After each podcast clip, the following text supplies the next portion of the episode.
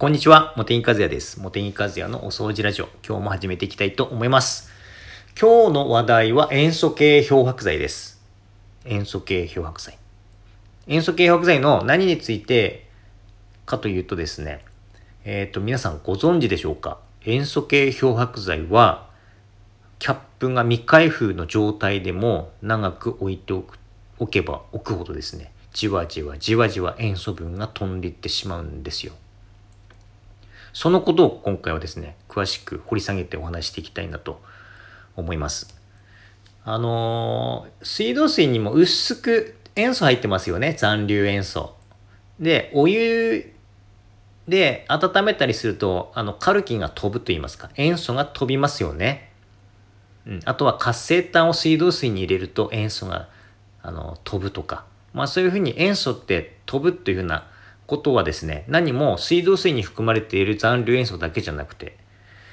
あの、カビキラーとか、えー、と、キッチンハイターとか、まあそういった塩素系の漂白剤にも同じようなことが言えるわけですよ。で、未開封でもですね、じわじわ飛んでいくということで、なんで、何が原因で飛んでいくかというと、まあ、いろんな、あの、要因があるんですけれども、えーっと、まず、大きなところでいくと2つありまして、まず、熱ですね、熱。そしてもう一つが光ですね、日光。熱の場合は、あの、もちろん暑ければ暑いほど飛んでいきますよね。えーなので、夏場、例えば3ヶ月保管していたとしてもですね、冬場と夏場、冬場と夏場っていうよりも、それ保管している場所の、あの、温度ですね。ふつあの、保管している場所の温度が違えばですね、あの、違うほど飛びますから、どちらかというと夏場の方が飛びやすくて、冬場の方が飛びにくいということになりますね。それと、光。光にも分解されるんですよ。だから、あのキッチンハイターとか、カネオブリーチとか、三つ絵ブリーチとかっていうのは、青色と言いますか、青か、緑。緑とか青とか着色されてますよね、ボトルが。これは光が通らないように、光で分解されないように着色してるんですよ。カビキラーとかカビハイターもボトルが白くなってますよね。うん。だから、あのーまあ、大手が作る洗、ちょっと話飛んじゃいますけれども、大手が作っている洗剤って、なんか生活感丸出しと言いますか、洗剤洗剤してて、あの、そこが嫌なんでボトルを詰め、詰め替えて使っていますとか、あとは、あの、まあ、おしゃれの洗剤、おしゃれなその生活感がない洗剤を見つけましたとかって使ってる方いると思いますけれども、まあそういったですね、おしゃれな、あの、感じの洗剤っていうのは、大手は、あの、作ることはほとんどないんですよね。ほとんどっていうかないですかね。なぜかというと、いろいろやってきてあのスタイルになってるんですよ。大手は。いろいろやってきて。だから光で分解されないように着色してますし、えっ、と、危険を促すような文字の入れ方もしてるんですよ、ボトルに。だからああいう風な感じになっちゃうんですけれども、もしですね、例えば塩素系の漂白剤とかカビ取り剤で、あの、シンプルで、なんか生活感がないようだからお、おしゃれですごいいいみたいなボトルに入っているものがあったとしたらですね、それはですね、あのーその、液剤って言いますか、なんて言うんですかね、その、物的にはどうなのかなっていうふうな話になりますよね。例えば透明のボトルに入っていたとか、原色のボトルに入っていたとかってなると、光分解されやすいですからね。うん。あとは混ぜるな危険の文字があのなかったとか。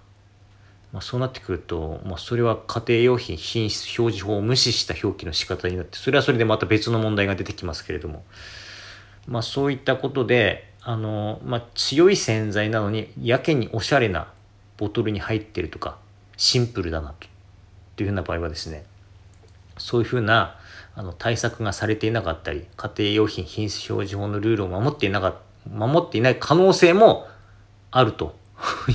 いうこともありますから、はい。で、話を戻しまして、塩素が飛ぶということで、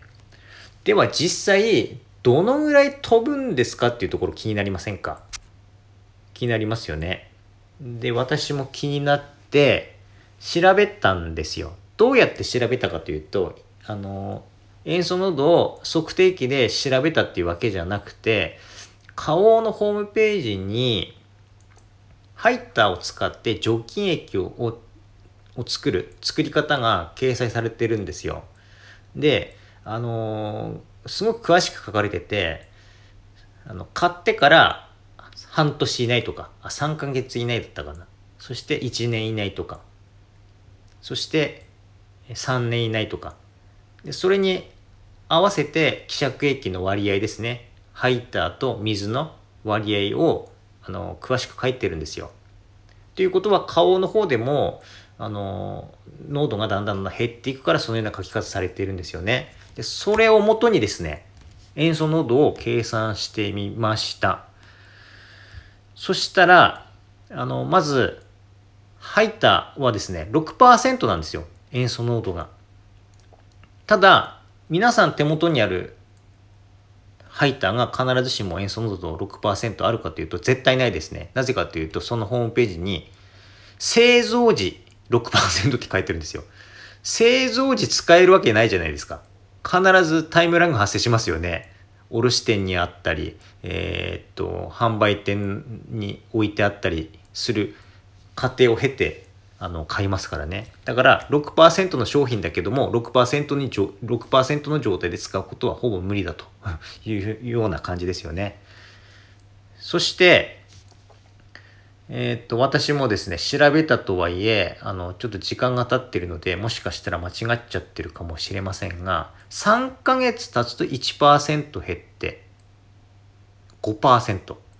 だから皆さん大体こここの5%のあたりで計算されてるっていうような方が多いのかなと思いますね、除菌するときは。はい。そして、えー、1年経つとさらに減って、塩素濃度が3%になると。さらに3年経つと塩素濃度が2%になるという形でしたね、計算したら。だから最初の方はあの飛びが早いんだけれども、まあ、だんだんあの緩やかな飛びになっていくのかなというふうに思いますね。はい、ただ、